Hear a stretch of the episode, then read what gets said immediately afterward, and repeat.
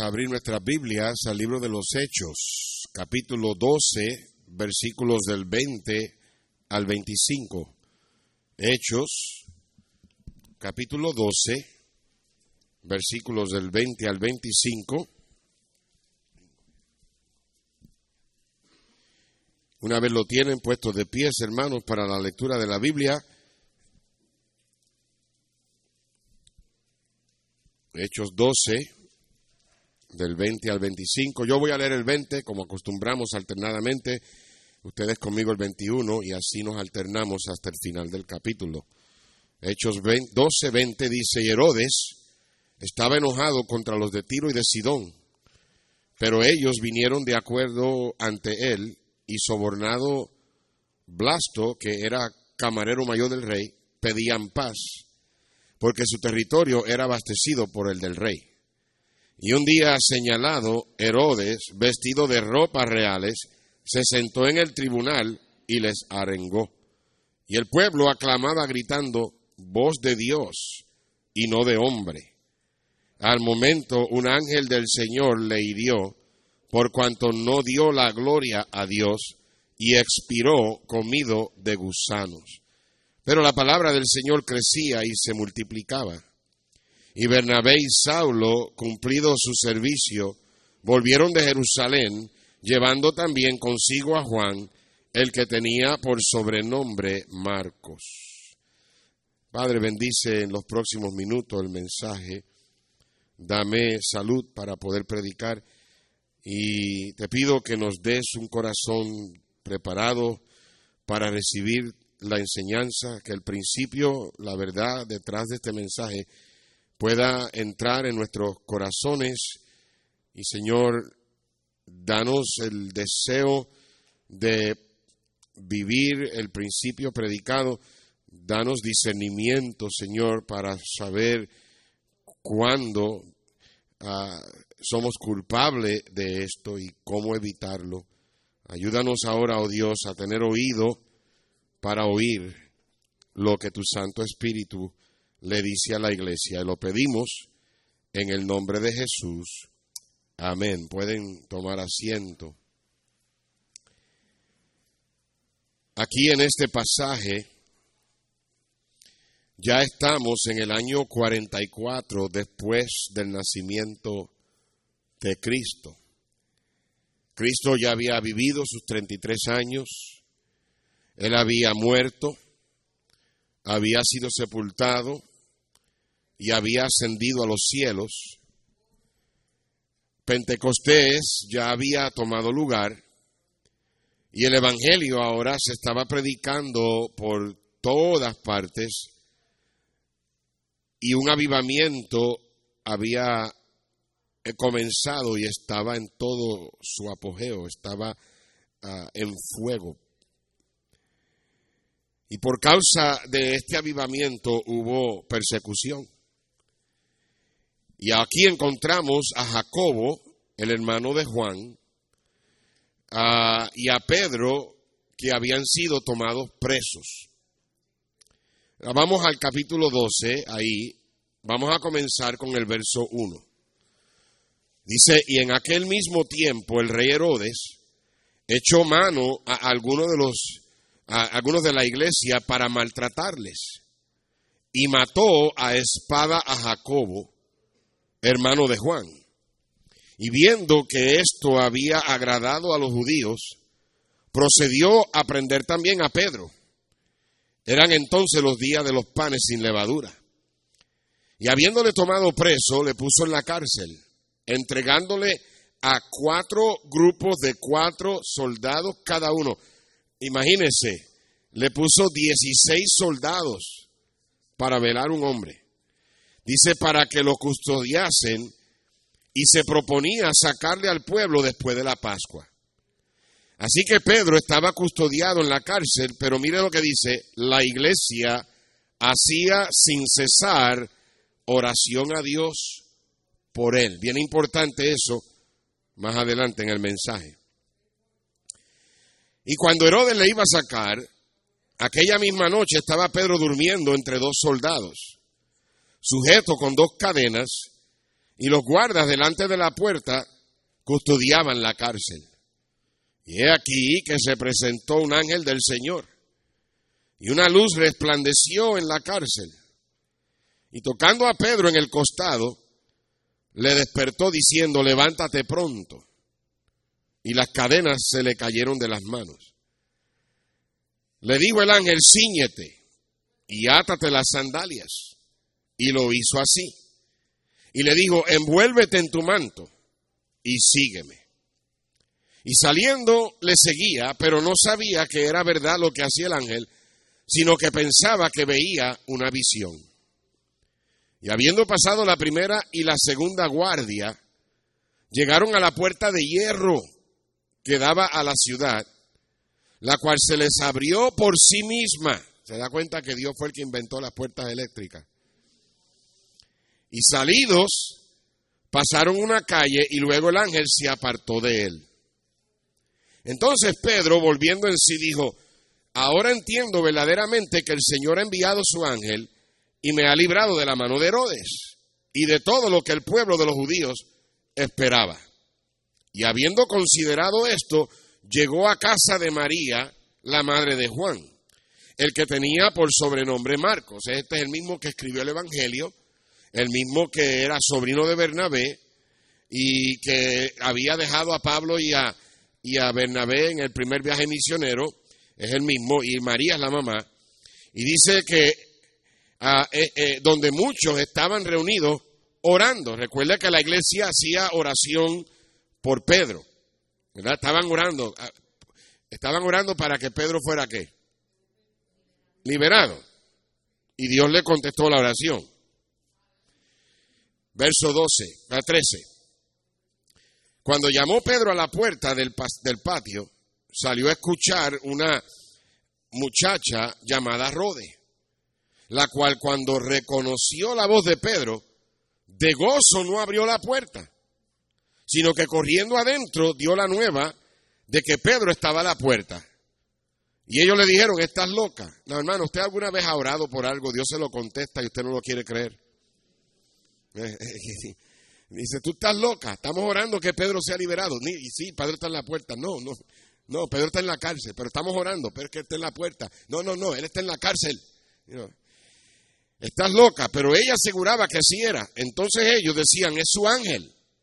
Si era su ángel, no tenía que tocar la puerta. ¿Eh? Y dice, verso 16, más Pedro persistía en llamar, y cuando abrieron y le vieron, se quedaron atónitos. Ahora vamos al verso 21. Y un día señalado, Herodes, vestido de ropas reales, se sentó en el tribunal y les arengó, y el pueblo aclamaba gritando, voz de Dios. Este hombre tenía un talento, una labia para hablar, y se había vestido de la mejor ropa, había tal vez comprado la mejor tela para desfilar como un rey y con la manera de hablar hablaba a tal grado que la gente asombrada decían, este hombre es un Dios, es un Dios. Y la Biblia dice en el verso 23, al momento, un ángel del Señor le hirió por cuanto no dio la gloria a Dios y expiró comido de gusanos. En los libros de Josefo, el historiador, dice, ¿verdad?, en su libro que Herodes quedó, cuando cayó eh, comido de gusano, eh, él, no murió en el momento. Yo no estoy diciendo que la Biblia no sea verdad. Eh, estos libros de historia de esos tiempos cuentan que él estuvo cinco días agonizando por, la, por los gusanos, hasta que eventualmente él murió comido de gusano. ¿Ve? Yo lo que sé es que Dios no comparte su gloria con nadie. Amén. Ahora, hay un nombre en la Biblia que ya lo hemos mencionado en este pasaje, que siempre que es mencionado trae consigo una mancha oscura, una nube, es el nombre de Herodes. Hay cuatro Herodes en la Biblia. Estaba Herodes el Grande, que fue el que mandó a matar a los niños de dos años para abajo cuando Cristo nació. Luego estaba Herodes Antipas, que fue su hijo y fue un perverso inmoral. Y él fue el que mandó a decapitar a Juan el Bautista y que también tuvo parte en el juicio de Cristo. Entonces luego estuvo este Herodes, Herodes Agripa I que fue el que decapitó a Jacobo. Y entonces está el Herodes Agripa II, el segundo, que fue quien, a quien, delante de quien Pablo se presentó en los últimos capítulos del libro de los Hechos. Y cuando pensamos en este Herodes aquí, no hay duda que pensamos en un hombre con mucha autoridad, en un hombre con mucho poder terrenal. Poder desfilar con ropas reales y que la gente clame y diga, este hombre es un Dios. Sin duda un hombre de grande autoridad. Tal vez era el hombre más poderoso de la época. Y básicamente él podía hacer lo que él quería. Sin embargo, en este capítulo, en esta porción, encontramos que Dios nos demuestra no su fuerza, pero su debilidad, el orgullo. El orgullo no es una fuerza, el orgullo es una debilidad. Herodes sobreestimó, se sobreestimó a sí mismo, sobreestimó sus habilidades, pero bajoestimó a Dios y bajoestimó el poder de Dios. Y basado en esta historia, yo quiero darte lo que una persona orgullosa no puede hacer. El mensaje es para ayudarnos a protegernos del orgullo, que es algo que nos puede pasar a todos. Y hay varias lecciones aquí que yo creo que son bien prácticas. El mensaje de esta noche es bien, bien práctico. Permíteme compartirlo, no voy a tardarme, mi garganta no aguanta mucho. Así que rapidito, aquí vamos. Una persona, número uno, orgullosa, ah, una persona orgullosa cree que tiene mucho poder. Herodes tenía mucho poder. Herodes pensaba que él era invencible. Sin embargo, una persona orgullosa, por más que trate, con todo su poder, no puede detener el poder de la oración. Por más que una persona orgullosa trate, una persona orgullosa no puede detener el poder de la oración del pueblo de Dios. Con todo el poder que Herodes tenía, él fue impotente ante las oraciones de la iglesia por Pedro. Hermano, esto es algo maravilloso para nosotros saber. Que nosotros tenemos a un Dios que es más poderoso que cualquier líder político. Por más que se diga que el presidente Trump es el hombre más poderoso del mundo, por más que se diga que el presidente Putin o cualquiera allá del Medio Oriente amenace y tengan poder para apretar un botón y mandar proyectiles y misiles y, y bombas nucleares. Por más que digan, nosotros servimos a un Dios que es más poderoso que todos ellos puestos juntos. Y lo bueno de todo esto es que tú y yo podemos ir directo a Él si lo necesitamos. ¿Me escuchó? Tú y yo tenemos acceso directo. Tú llamas al pastor y el pastor no contesta. Tú escribes un WhatsApp y el pastor te contesta a veces enseguida o a veces después. A veces estoy en el avión y estoy en airplane mode y las llamadas no entran. Pastor, soy fulano, fulana, hermano, por favor llámenme. Yo entiendo que a veces yo no puedo enseguida. Yo he estado en la conferencia y alguien me llama y le tengo que poner un texto, estoy en conferencia, no puedo contestar. Pero hermano, Dios nunca está en una posición donde Él nunca puede contestar. Dios puede contestarle a cualquiera en cualquier momento y nosotros, gracias a Dios, tenemos acceso directo al Dios Todopoderoso. Tú y yo, aunque nos estresemos, aunque nos frustremos y aunque se nos suba la presión arterial, Dios nunca sufre de esas cosas. Dios no está en el cielo todo tenso. Dios no está en el cielo todo afanado. Dios no está en el cielo como quien dice, ay, se me pasó esta, ay, se me olvidó. No, Dios está en control de todo.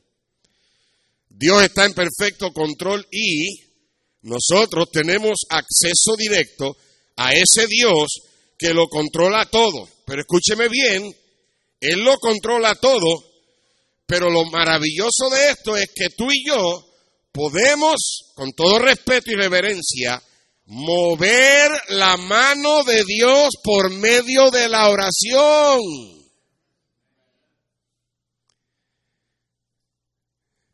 Hace dos días atrás, el viernes, creo que fue el viernes, por la noche, hermano Alfredo Díaz me escribió un texto, a ver si lo encuentro. Muchos de ellos me escriben y me dicen, y me dicen, me dijo esto, saludos Pastor Dani, le pido si puede orar el día de hoy. Tuve una junta en McDonald's con mi asistente de avance misionero y allí dejé mi cartera en el asiento. ustedes me dicen, hermano. ¿Ah? ¿Qué es lo primero que pensamos? ¿Cuántos piensan que la cartera estaba ahí cuando él regresó? ¿Cuántos piensan que la cartera se había ido cuando él regresó? ¿Cuántos no piensan?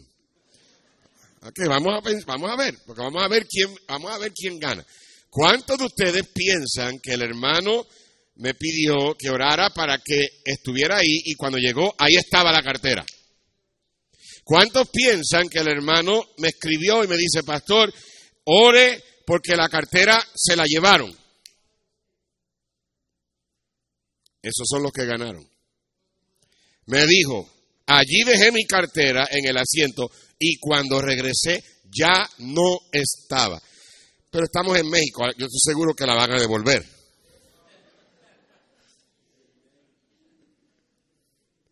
Dice no hay cámaras para verificar.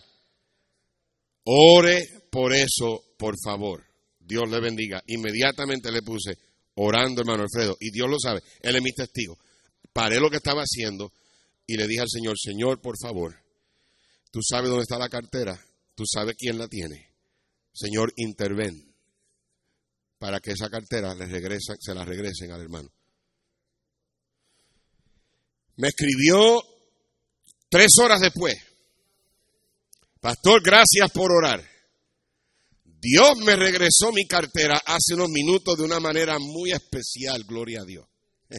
Dios, ese Dios que nosotros servimos, que está en control de todo, es un Dios en a quien tenemos acceso, hermano, directo Alguien diga amén. Y podemos mover la mano de Dios. Luego me escribió como 20 minutos. Un joven la tomó en el McDonald's. Se la llevó. Y me empezó a buscar por Facebook. Y leyó la dirección de mi INE. ¿Qué es un INE? ¿La ID? Donde viví en San Luis Potosí y fue a buscarme allí.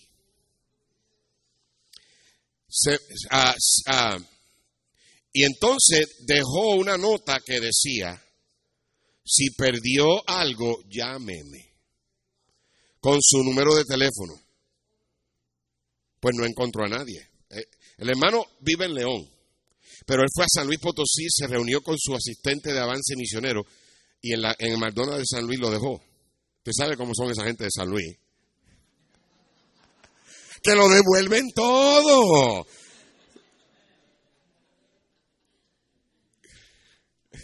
No son de la Ciudad de México. Ok, iba a decir chilango, pero mejor no lo digo. Entonces, por no ofender al hermano Víctor, eh, Beltrán, anyway. Ah, ah, y entonces dice, como fue a la casa donde él vivía antes, porque esa era la dirección que estaba en el Facebook, no encontró a nadie, puso la nota, si perdió algo llámeme con su número de teléfono. Dios puso en nuestro corazón ir a esa casa a ver si por alguna razón había ido y la señora que nos abrió nos dio la nota. Llamamos y pudimos contactar al joven y me regresó la cartera y le dimos el Evangelio. Eso le pasa por tomar la cartera de un cristiano.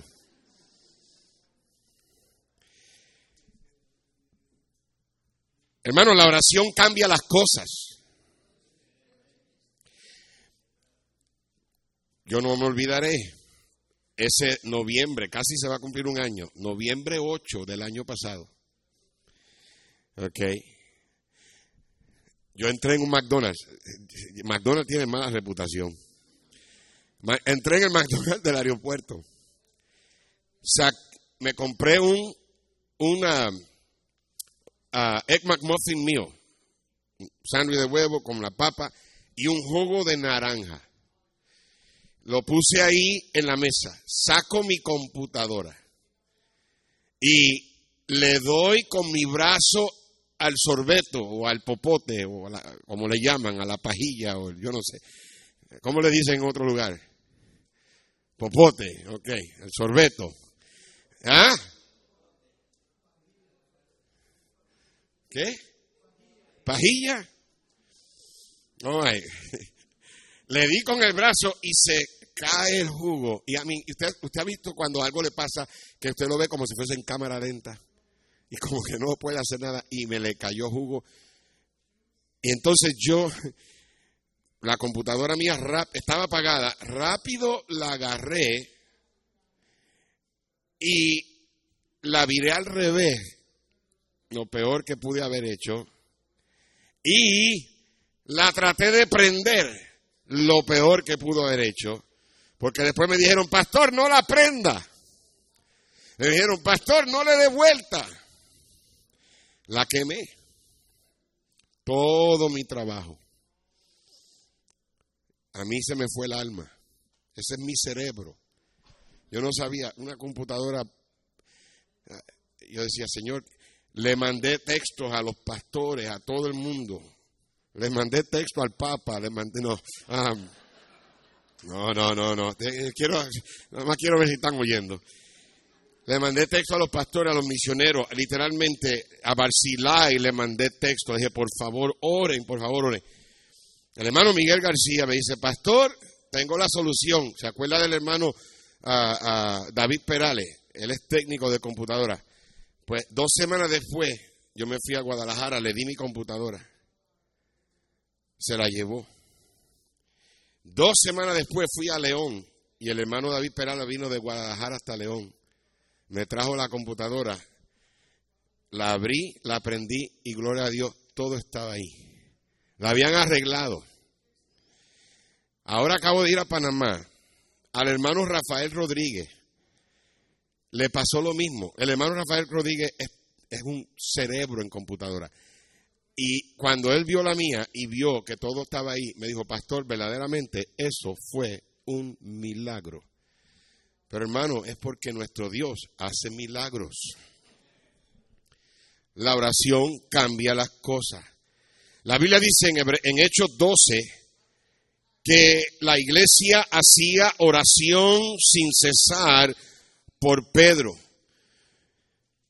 Cuando ya no tenemos otra alternativa, hermanos, siempre podemos orar. Vamos a orar o a la buena o a la mala, ¿me escuchó? Porque si no, si, mire, no queremos problemas. Pero cuando no tenemos problemas, la tendencia es que no oramos. Entonces Dios tiene que permitir problemas para que oremos. Si fuéramos personas que oráramos en cualquier momento, sin cesar, tal vez no tendríamos que pasar por cosas que a veces pasamos. Porque la oración cambia las cosas. Cuando nosotros, escúchenme, no estamos orando, estamos actuando como un orgulloso. Que creemos que podemos hacer las cosas por nuestra propia fuerza. Pero un orgulloso no puede detener el poder de Dios por medio de la oración. Herodes, por más poder e influencia y por más talento y habilidad, no pudo parar las oraciones de la iglesia que hacían por Pedro. Y esta historia nos debe inspirar a nosotros a orar cuando aparentemente las cosas son imposibles. Debemos orar todos los días, pero no todos lo hacemos. Pero el día va a llegar cuando vas a orar. Marca mis palabras. Si no oramos todos los días, Dios se encargará de que pasen cosas para que oremos todos los días. Muchas veces oramos, pero oramos no esperando la respuesta. Señor, libera a Pedro. Pedro está en la puerta. Pedro está en la cárcel. Señor, libera a Pedro. Y a veces oramos así. Debemos reconocer, mis queridos hermanos, que la oración es el arma más poderosa que tenemos. Vaya con, conmigo a Efesios 6. Efesios el capítulo 6. ¿Están conmigo, hermanos? Efesios 6, versículo en Efesios 6, comenzando con el versículo 10, habla de la armadura de Dios. Habla de que debemos vestirnos de la armadura, debemos ponernos toda la armadura uh, del Señor. Habla de, de los, del calzado de los pies, de la, de del yermo de la salvación, el escudo de la fe. Y mire lo que dice el verso 18. Ya después de darnos las instrucciones, dice, orando, ¿cuándo? No los oigo, orando, ¿cuándo? con toda oración y súplica en el Espíritu, y velando en ello con toda perseverancia y súplica por todos los santos. Mire, hermano, la oración no es solo para obtener cosas de parte de Dios. La oración también es para derrotar las fortalezas del enemigo. Vaya conmigo a segunda de Corintios 10. Ese famoso pasaje en segunda de Corintios 10, versículo 4, porque las armas de nuestra milicia no son qué? Carnales, sino que son poderosas en quién? En Dios, para la destrucción de qué iglesia? Fortaleza, derribando argumentos y toda altivez que se levanta contra el conocimiento de Dios. La oración, hermanos, es movernos de lo que el hombre no puede hacer a lo que Dios puede hacer. Es pelear las batallas espirituales con armas espirituales. Cuando batallamos con armas carnales, es como pelear con una pistola de BB gun, una pistola de balines, le dicen. Una pistola de balines en contra de un tanque. En Mateo 16, Cristo le dijo a Pedro, sobre esta roca edificaré mi iglesia y las puertas del infierno no prevalecerán contra ella.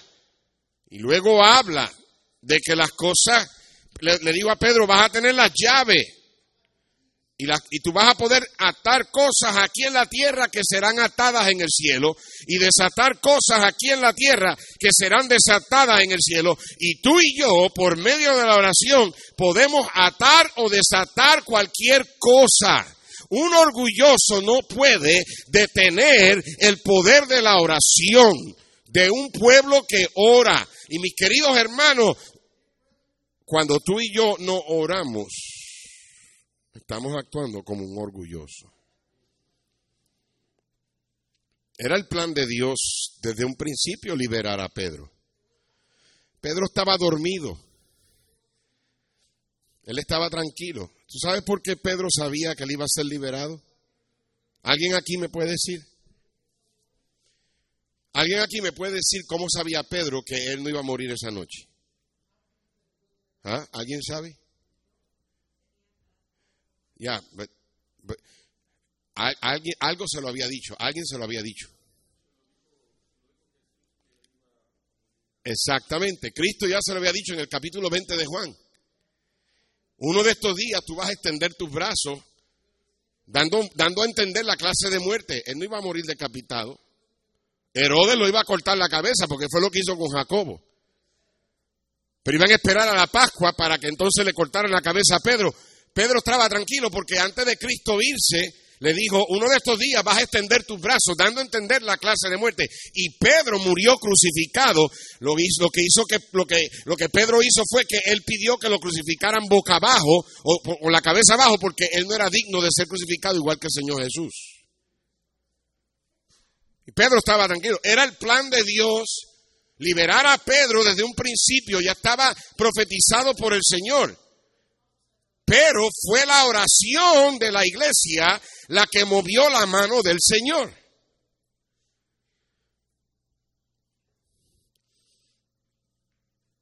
¿Cuántos de nosotros hemos orado por algo?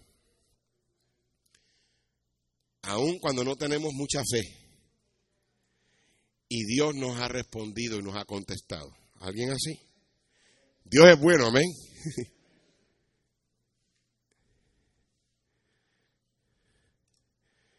Nosotros necesitamos reconocer que tenemos que orar más. ¿Y sabes por qué no oras como debes? Porque una persona orgullosa no ve la necesidad de orar. Número dos, una persona orgullosa no puede romper la maldición de una familia. sígueme. En la historia yo leo que Herodes murió comido de gusano porque no le dio la gloria a Dios. Este Herodes venía de una genealogía, de una descendencia de puros Herodes malvados, una familia llena de pecado. Escúcheme bien lo que le voy a decir. Por favor, iglesia, escúcheme. Una de las cosas más poderosas en la vida de una persona es la bendición de una herencia familiar. Escúcheme bien.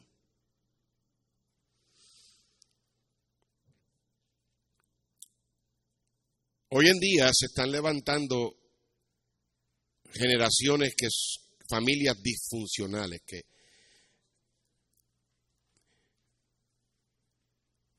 Me refiero a que por generaciones se, repite el mismo pecado. yo quiero tener cuidado como digo esto porque yo no quiero tampoco ofender a nadie, yo no quiero tampoco aparentar que alguien es mejor que alguien, no, aquí nadie es mejor que nadie, somos iguales al pie de la cruz. Pero, pero Dios es un Dios que bendice familias. Dios es un Dios de familia, Dios es un Dios de generaciones. Él dijo en Éxodo que si una si, si, si tú eh, dijo, no te harás imagen de ninguna cosa creada en el cielo, la tierra, debajo de la tierra, porque yo soy tu Dios fuerte y celoso que visito la maldad de los padres hasta la tercera y cuarta generación de los que me aborrecen. Y, y, y muchas familias vienen arrastrando pecados que vienen de, de, de, abuelos, de, tíos, de bisabuelos y, y vienen con, con las mismas costumbres. por favor, sígame. Eh, eh, no, yo quiero que me entiendas bien lo que te estoy tratando de decir. Si no hubiese sido por la gracia de Dios y porque mi madre se humilló, ella fue la que rompió el rumbo de la generación de nosotros. Mi papá venía de una familia grande, ustedes saben, alcohólica, sin temor de Dios, mal hablados, pelioneros, fornicarios. Y, yo tengo familiares en el lado de papi que vivieron, que, que sus hijos vivieron en las mismas condiciones y sus hijos también. A mí, eh, eh, he visto, eh, ¿verdad?, adultos con sus hijos, con sus nietos y bisnietos que siguen repitiendo lo mismo. los divorcios, las infidelidades, el alcoholismo, el homosexualismo. A mí, literalmente. Y eso era lo que venía para mi familia. En ese rumbo iba papi con nosotros. Pero mi madre se humilló y mi madre oró y mi madre se, se, se, se literalmente se quebrantó delante del Señor y la gracia de Dios alcanzó a papi y cambió todo.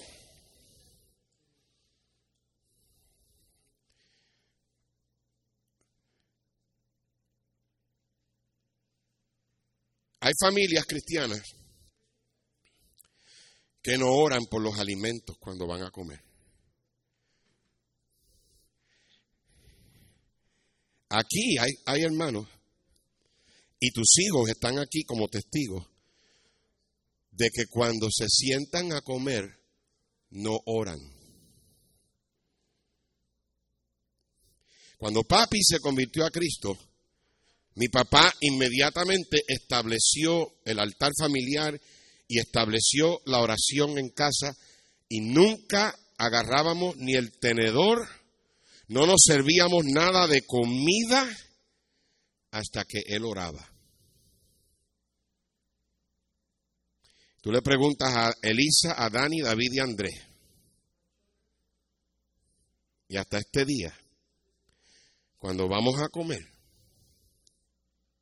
Nadie toca la comida hasta que oremos.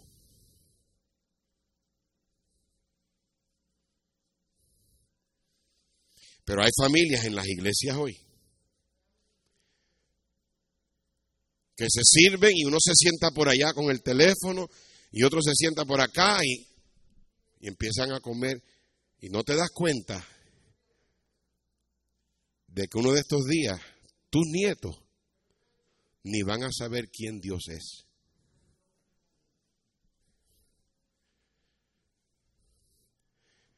Una persona orgullosa no puede romper la maldición que viene arrastrando la familia. Y perdóneme que se lo diga de esta manera, pero cuando tú no oras por los alimentos, eres un ingrato. Porque Dios te ha dado todo lo que tienes. Y el no enseñarle a tus hijos a orar antes de comer. Vas a causar una decadencia en tus generaciones. Y una persona orgullosa no puede romper eso. Se toma a alguien que se humille, que reconozca, Señor, yo sin ti soy nadie y sin ti nada tengo. Si estuviéramos en Venezuela, estuviéramos orando.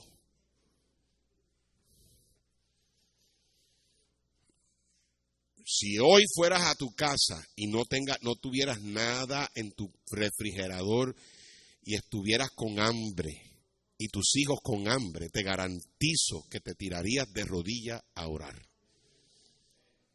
Pero ¿por qué esperar a que algo así pase? El problema es que el pecado se vuelve algo acostumbrado. Es lo mismo con ir a la iglesia. Yo no puedo, yo no puedo imaginarme una vida sin ir a la iglesia.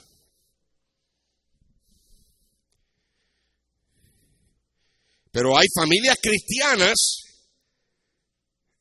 que sin darse cuenta están decayendo a sus generaciones.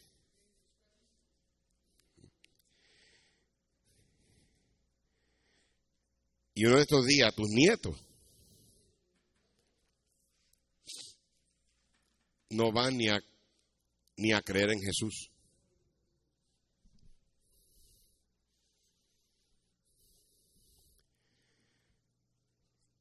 Para algunos, Herodes tenía una herencia de asesinatos, de derramamiento de sangre, de crueldad, de adulterio, tenía una herencia de, una vida pecaminosa. Tú dirás, pero yo no tengo esa herencia.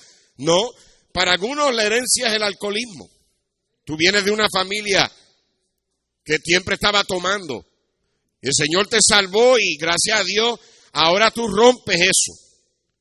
Y tienes la oportunidad de criar a tus hijos alejados de eso. Para otros puede ser una herencia de divorcio. Y vuelvo y digo, no estoy diciendo estas cosas como que alguien es mejor que tú, no. Eh, eh, a lo mejor tú ni culpa la tuviste. Para otros es una herencia de vivir en concubinato, fuera de matrimonio. Y lo que estoy diciendo es que si tú ves algo que viene arrastrando de tu familia, una persona orgullosa no puede romper eso.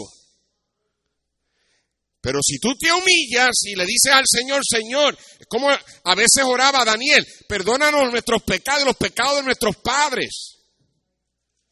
Y te humillas y confiesas, por la gracia de Dios puedes cambiar el rumbo de tus generaciones. Es la única manera que una persona puede romper la maldición y la mala costumbre que vienen arrastrando, rindiéndote al Espíritu Santo, humillándote. Mire, hermano, nosotros tenemos la tendencia de criar a nuestros hijos de la manera que fuimos criados. Para algunos la herencia es el enojo, el mal temperamento. Mira, mi papá era un hombre violento, papi era un hombre completamente que a mí su temperamento era, era una dinamita.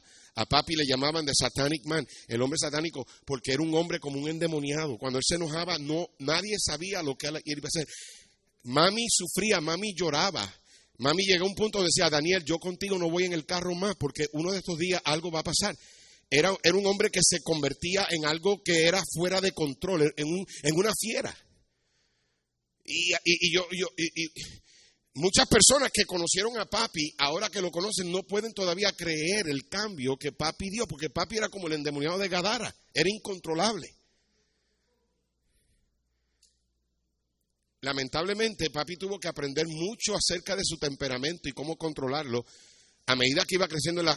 Eh, pero eh, tengo que admitir que yo también me crié con mal temperamento y al principio de, criar a mis hijos, vieron veces que yo enojado, no, no, los, no los castigué bien. Y cuánto yo quisiera volver para atrás y borrar esos días que, que, que yo les pegué mal. Cuánto yo quisiera poder haber aprendido esto antes de cometer los errores que cometí como, padre joven. Pero fueron cosas que aprendí de papi. Y, las cosas que papi aprendió, las aprendió porque venía de esa. Pero entonces, en vez de uno decir, pues así soy yo y, y si no te gusta, pues no. Una persona orgullosa no puede romper eso. Pero tú te humillas y Dios cambia el rumbo de tus generaciones.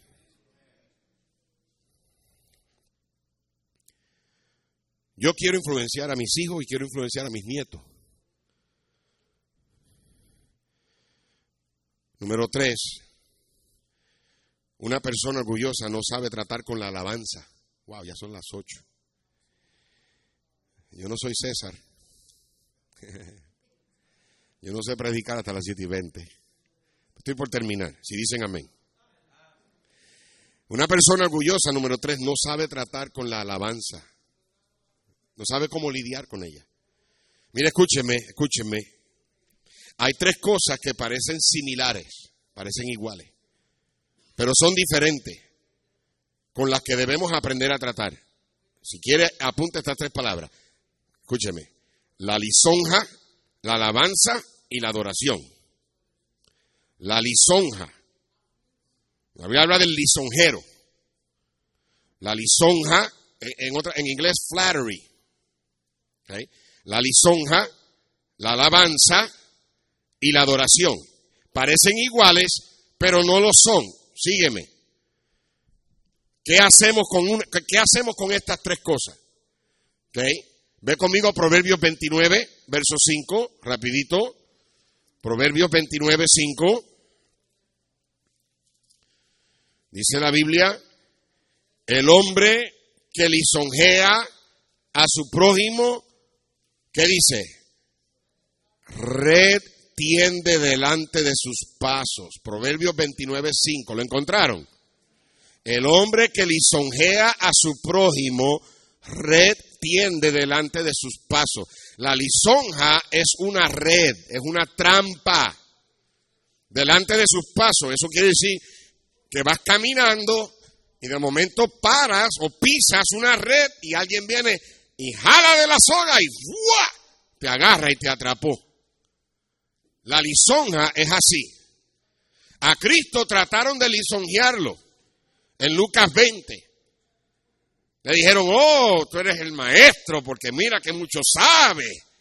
Y la Biblia dice que Cristo sabía cómo claudicaban en sus corazones y no se dejaba caer en la trampa de la lisonja. Entonces, ¿qué hacemos cuando alguien nos lisonjea?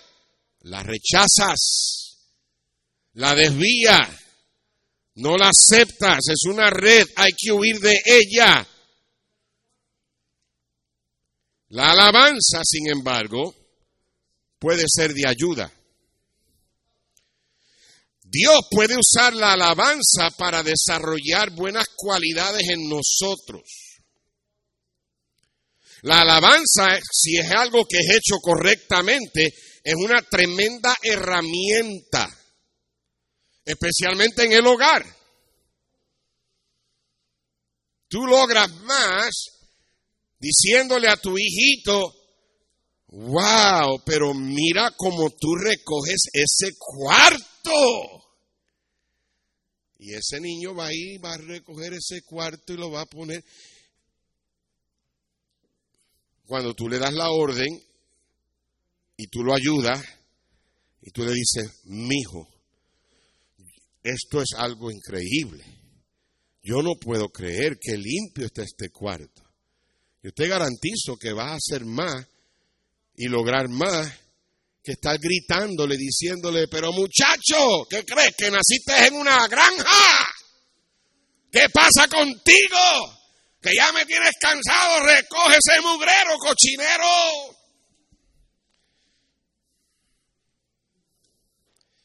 La alabanza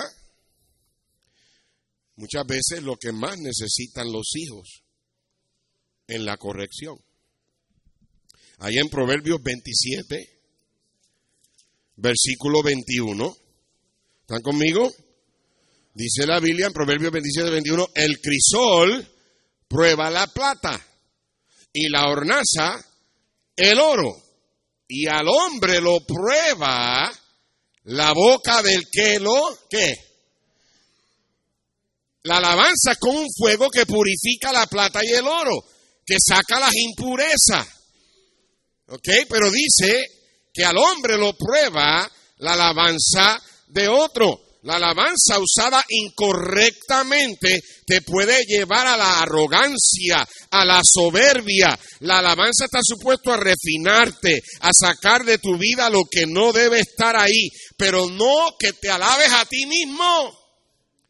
Ahí mismo en Proverbios 27.2 dice, alábate el extraño y no tu propia boca.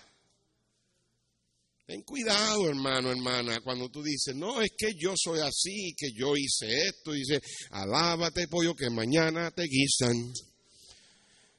Eres como el pollo picudia y bonito Puerto Rico. Varias veces en la Biblia se nos dice que debemos humillarnos a nosotros mismos.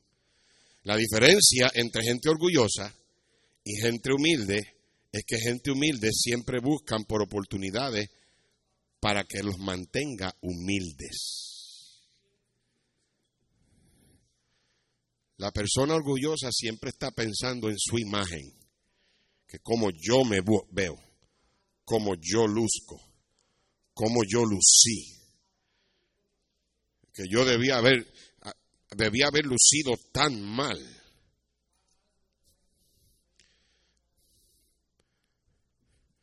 El humilde dice, esto pasó para que el Señor me mantenga donde debo estar. Dios resiste a los soberbios, pero da gracia a los humildes. Si alguien te da una alabanza, ¿sabe lo que tienes que hacer con ella? Pásasela al Señor. Pastor, qué tremendo mensaje. Gracias a Dios. Tú le preguntas a la gente y eso es lo que yo digo. Pastor, ese mensaje fue tremendo. Gloria a Dios por eso. Faraón vino y le dijo a José, he oído, yo tuve un sueño y no lo puedo interpretar, pero he oído que tú tienes el talento de interpretar. ¿Y qué dijo José? José dijo, es Dios el que da las interpretaciones. La lisonja, como decimos en Puerto Rico, sacude chambón. ¿Quién era Chambón? Yo no sé, pero. La alabanza se la das al Señor y recuerda que lo que soy, lo soy por la gracia de Dios. La adoración, repréndela. La adoración es algo que solamente se le da a Dios. Pedro y Bernabé entraron en un pueblo y empezaron a hacer milagros y esta gente dijeron, estos son dioses que han bajado de los cielos. Y a Pedro lo llamaron Júpiter, yo no sé, y, que, empezaron a, adorarlo y estos dos hermanos se tiraron en la multitud y decían, no, no hagan eso, no, no hagan eso, no, no, somos iguales que ustedes. Bueno, pero pastor, yo no, yo sería, sería algo ridículo para yo que alguien me adore. Mire, hermano, hermana, escúcheme bien lo que le voy a decir. Yo he visto a pastores, pastores que han llegado a un punto en sus vidas que casi la gente los adora. Y los he visto colapsar.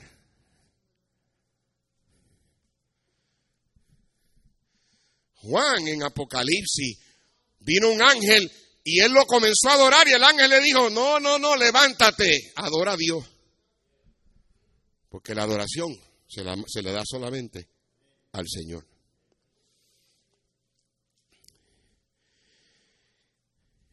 Tengo otro punto, pero voy a terminar ya.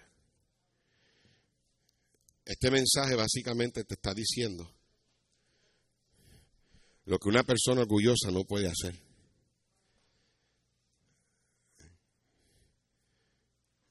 Mira, hermano, ora.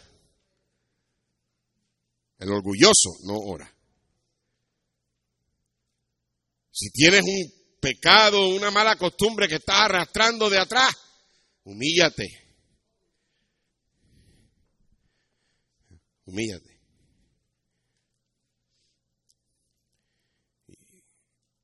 Y, por supuesto,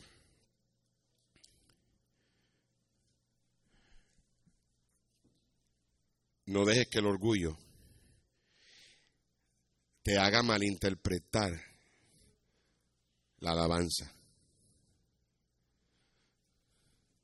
Si alguien te dice a ti de, hermano, usted, usted es una tremenda bendición, gracias por ser fiel, gracias al Señor.